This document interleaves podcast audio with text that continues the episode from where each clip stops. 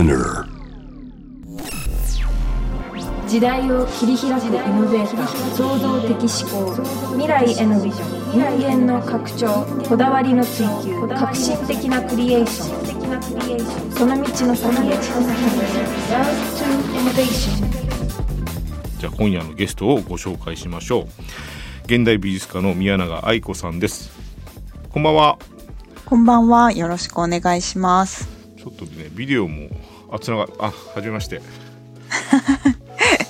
こんばんは。こんばんはお願いよろしくおします願いします。東京ビエンナーレが明日に迫っているという状はい。態で,、明日からです。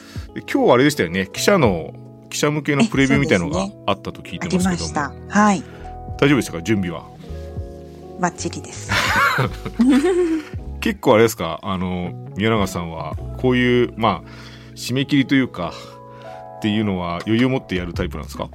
いえ、お尻はね、きちんと合わせてやっていきます。あそうですよね。だって締め切り守んないとね厳しいですもんね。うん。展覧会は必ず開けますから。そうですよね。はい。ラジオというのはいかがなんですか？普段は出たり聞いたりされるんですか？いや、最近、あんまり聞いてないな、そういえば。あそうですか、うん。うん。なんかやっぱ結構あれですよね。宮永さん最近グループ展とかが立て込んでますもんね。そうですね。うん。今、あの、銀座の資生堂ギャラリーでグループ展をやっていて、うん。えー今月明日からこれが開いてでまた秋にグループ展が続いているっていう感じです。そうなってくるともう基本的にはずっと創作に集中しているような感じなんですか普段。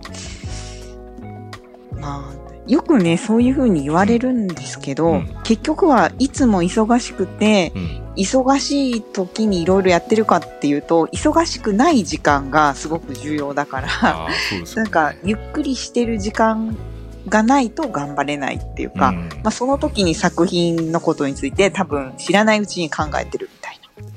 あの僕はですね宮永さんのことまあこのビエンナーレでねあのご一緒するということを聞いてたんですけどちょっと前に僕はあのデジタル民芸っていうのを作りたいなと思った時にあのまあ、透明樹脂とかでなんか固めて作品とか作りたいなと思った時に、うん先駆者っているのかなと思って、はい。やっぱ調べると宮永さんが出てくるんですね。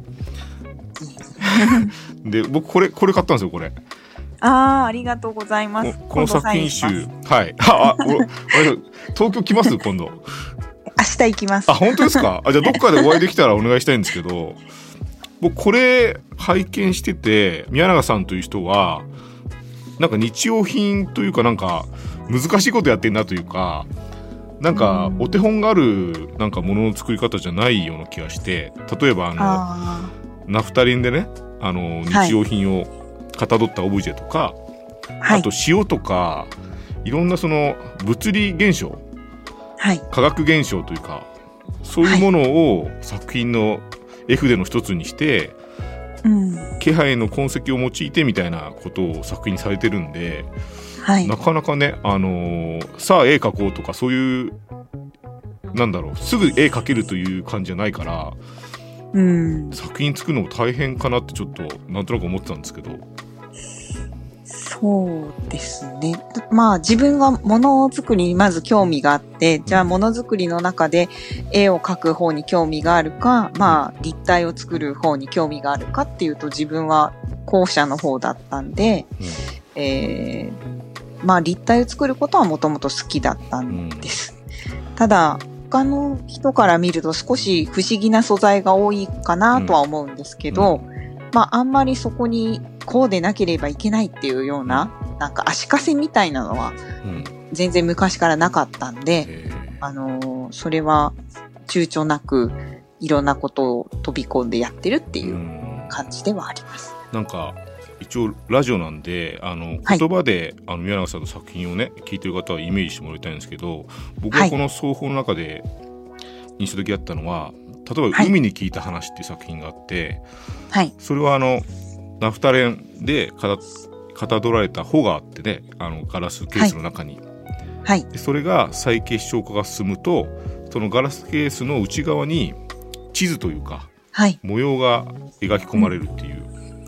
ものですとか、あはい。と手紙っていう作品の中では、なんかやっぱグッときちゃうんですけどあの透明樹脂のはいあ。のトランクがあります、はいそ。こに、まあ、その中に鍵みたいのがいっぱい入ってるんですよねはい。はい。でそれが封がしてあるんですけどその封が普段だとなんか手紙で使われいい手紙に使われそうな赤いろうで はい。封がしてあるとかね風呂。うん風浪あれ風浪って言うんですか？はい。なんかそれをなんかトランクに使ったの初めて見たし あのうん。すごい詩みたいだなと思ってうんうん。すごい印象的にだったんですけどなんでしょうねそのマテリアルとその立体物とあとはい僕から見たらなんか立体的な詩のように見えるんですけどね、あはははそれはありがたい。なんかうん素敵な、なんか感想で嬉しいな。ああだからなんかそういうものづくりの、あのー基礎となるなんかはい側面をですね、じっくりお話し聞きたいと思います。はい。よろしくお願いします。はい、通りすがりの天才カーラトムがナビゲートしている JV イノベーションワールド今夜は現代美術家の宮永愛子さんをお迎えしてます。お願いします。はい。お願いします。えー、じっくりですね、その宮永さんのこういう立体的な詩をね、作るに至る、なんか、童貞というか、えーイノベーティブな側面に迫りたいと思うんですけども、はいえー宮永さんがお生まれになったのは京都ですね。はい。そうです。京都でお生まれになって、まあ、年代的にはそんなにね、あの、明かすものでもないですけど、僕、同年代だなと思って、ああ、はいよ。ろしくお願いしお願ます。いします。あのーまあそういう、うん、京都でお生まれになって、なんか僕作家の人に大体聞くんですけど、あのーはい最初の記憶ってなんか覚えてます？一番、自分の一番最初の記憶。いアートに関係する？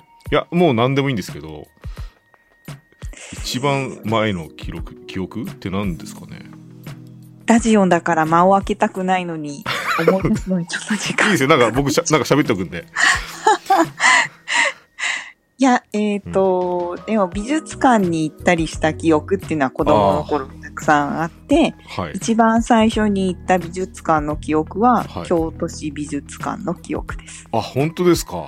いえ、じゃあそこでやがて展示とかもするわけですもんね。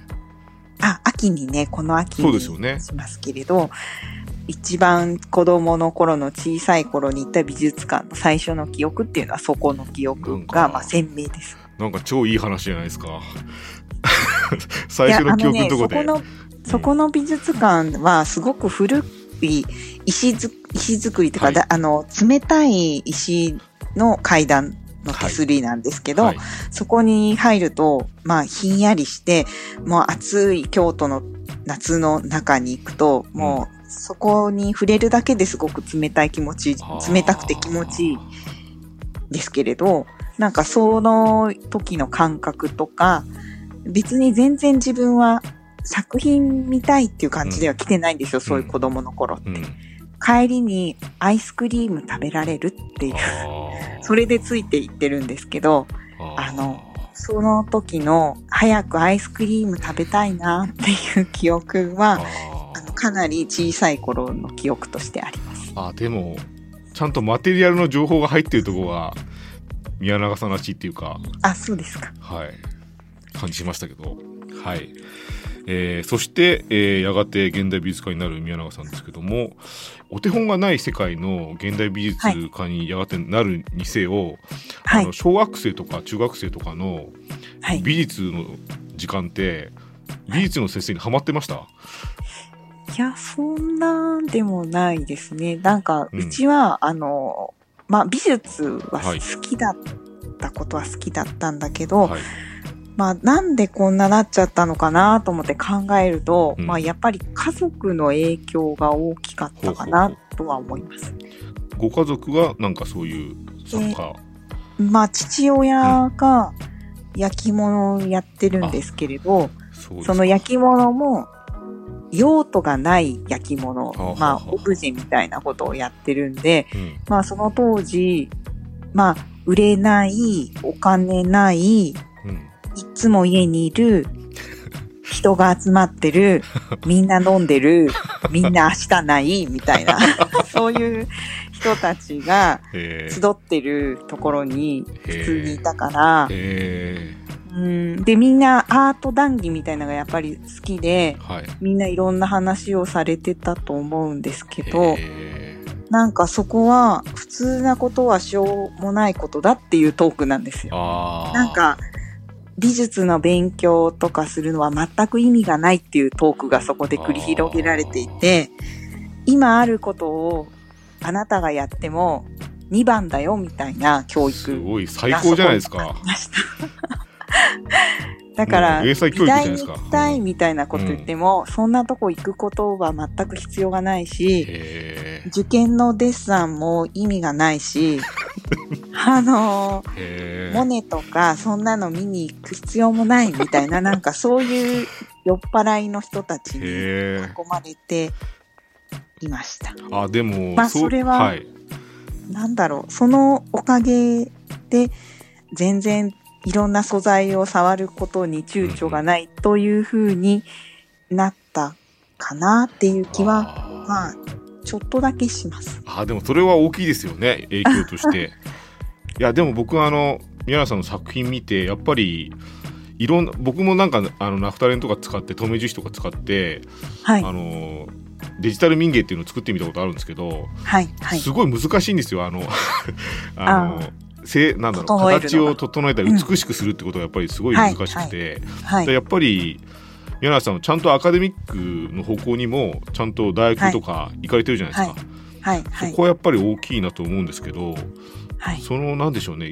逆のベクトルの世界にいた人がちゃんとそうはい。いう大学にも行ったっていうのは何だったんですかね、あそれは、うん。うん、父親が大学っていうところはうん。同じ世代のうん、同じ時を過ごした同じ仲間に出会える。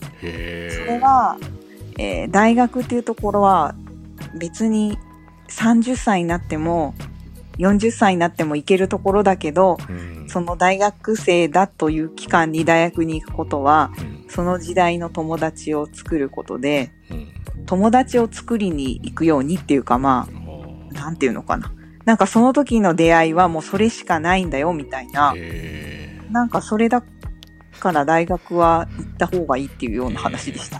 ーなんかやっぱそれもなかなかいいい発言だったなって。やめちゃめちゃいいですよ。ようんそれってでも本当にそうで、うんその時の友達はやっぱりすごく印象に残った大切な友達が多いし、あの、その後の人生につながるうん出会いもあるし、本当にその時の仲間にしか出会えない、その世代独特の、まあなんだろう、うんうんうんまあ、時間があったんだろうなっていうふうに思います。なるほどですね。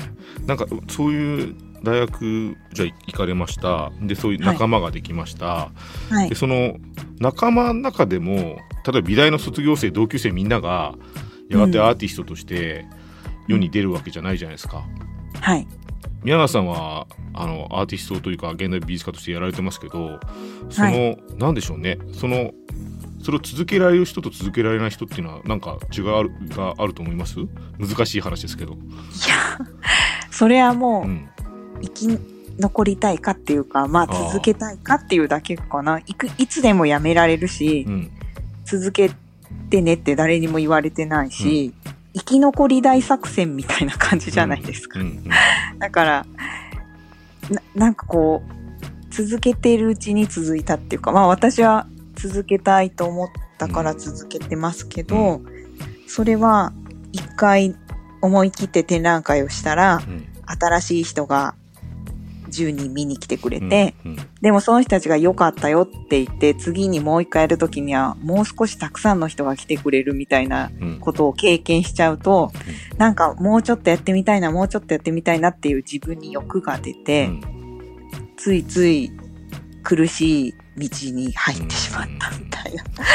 決してなんか楽な感じじゃないんですよね。そうですよね。なんか特に宮永さんの作品は何でしょう。売ってる絵の具をね買ってきてさあやりましょうってタイプのあれじゃないんで、はい。であれじゃないですか。もうなんで物理的なというかマテリアルというかもう化学物質ですよねいいわば。化学物質をいろいろたまめはいあそういうのものばかりじゃないにせあよなんかいや、うんうん。なんかそうですね。うん。なんか売り物じゃないものをまず自分で試してからその作品に投影しなきゃいけないから、なんかそういうね、あの普通の普通の画家っていうのももう今やいないですけどなんかはい。準備にね時間がかかりそうですけどなんかそういうストックみたいなのって常に持とうと思ってます？素材のストックなのか、うん作品のストックなのか。まあ、いろいろ自分で例えば生活の生きている生活の時間と制作の時間とうん。で分けようと思ってるんですけど多分どこかでいつも隅っこで、ああこれ使えそうだなとかこういう感じ好きだなとかっていうのを考えちゃうとこはありますね。ただうん。だから知らないうちにいつも制作しているみたいな。知らないうちにその素材ストックみたいなのがあって、うん。自分の中の結構厳しいジャッジがあるんですけど、うん。これは好きとか、うん。これは使いたいなとか、これはまだ使えないなとか、そういうのを温めたりしていることはあります。うん、なんか作品を例えばじゃあ一つ作るときにどういう順番なんですかね、ゴールがなんかあってから素材を見つけるのか素材を見つけてからゴールに向かっていくのかってどういう感じなんですか？あ自分の中ではい。好きな感じっていうのはあるんですよね。これなら使っていいなっていうか、これは使えないなとかいうジャッジがあるんですけど、うん。そのジャッジを通り過ぎた素材だけ、例えば展覧会に対して、うん。こういう素材合うなとか、つまりだから展覧会とか作る内容のストーリーに合っているものをあ素材として選んでいくっていうようなやり方ですかね。ーなるほどですね特にあのはい。明日から公開となるねええ光のことづはいけについてちょっと詳しく教えてください、わかりました。よろしくお願いします。ロートイノベーションのコーナーには現代美術館宮永愛子さんをお迎えしていろんなお話をね伺ってます。引き続きお願いします。はい、お願いします。あの明日から東京ビエンナーレが開幕で「えー光のことづけ」という作品をですねあの、はい。宮永さんは出されてますけどもはい。これはどういう順番で作られましたか？これはですね、一番最初、まあ、湯島聖堂ではい。作品を何かっていう話になって、はいで、本当に一番最初は、サヌカイトっていう石を10トンぐらい持ってきて、えー湯島聖堂に展示したいなって思ってたんです。ほうほうほう。でまあ、それはなぜかっていうと、その、えっ、と、サヌカイトを13トン使った展示を高松市美術館っていうところでうん。やったんですけれど、うんその時4世代で、えーその13トンのサヌカイトをうん。集めてらっしゃった家族のお父さんがうん。図書館で働いてらしてね。ほうほう。で、図書館司書っていうか図書館にお勤めで、その時に湯島聖堂の話になって、うん。湯島聖堂ってあの、教育の始まりの場所で、ね。書館うんの始まりの場所って言われてるんで、うん。あなんかぴったりだなと思って、このへ石ー全部借りたいんですみたいな話を最初してたんです。うん。で、ただ、湯島聖堂に行ってみると、何回通っても湯島聖堂がもう立派で、うん。ここにいくら大きい作品や何かを持ってきても、うん。これはちょっと違うなっていう感じで、ああの、だんだん考えが変わってってな、うん。なかなかいいアイディアが思い浮かばなくて、ーうん。そこに何か大きなものとか、そういうようなものを置くのは意味がないなと思って、もっとなんか湯島聖堂をどういうふうに見せたいか、どういうふうに湯島聖堂を持ってくる人が、ここにいらっしゃるのかなっていうふうに考えていく方がいいなと思って、そのプランを全部やめて、うんサヌカイトっていう石は使ったんですけれど、あの、ガラスの作品を展示しました。これが、えー光のことづけですよね。はい。うん、僕なんかプレビューされている記者の方がアップされている写真とか拝見しましたけど、はい。で今日雨模様でしたけどね。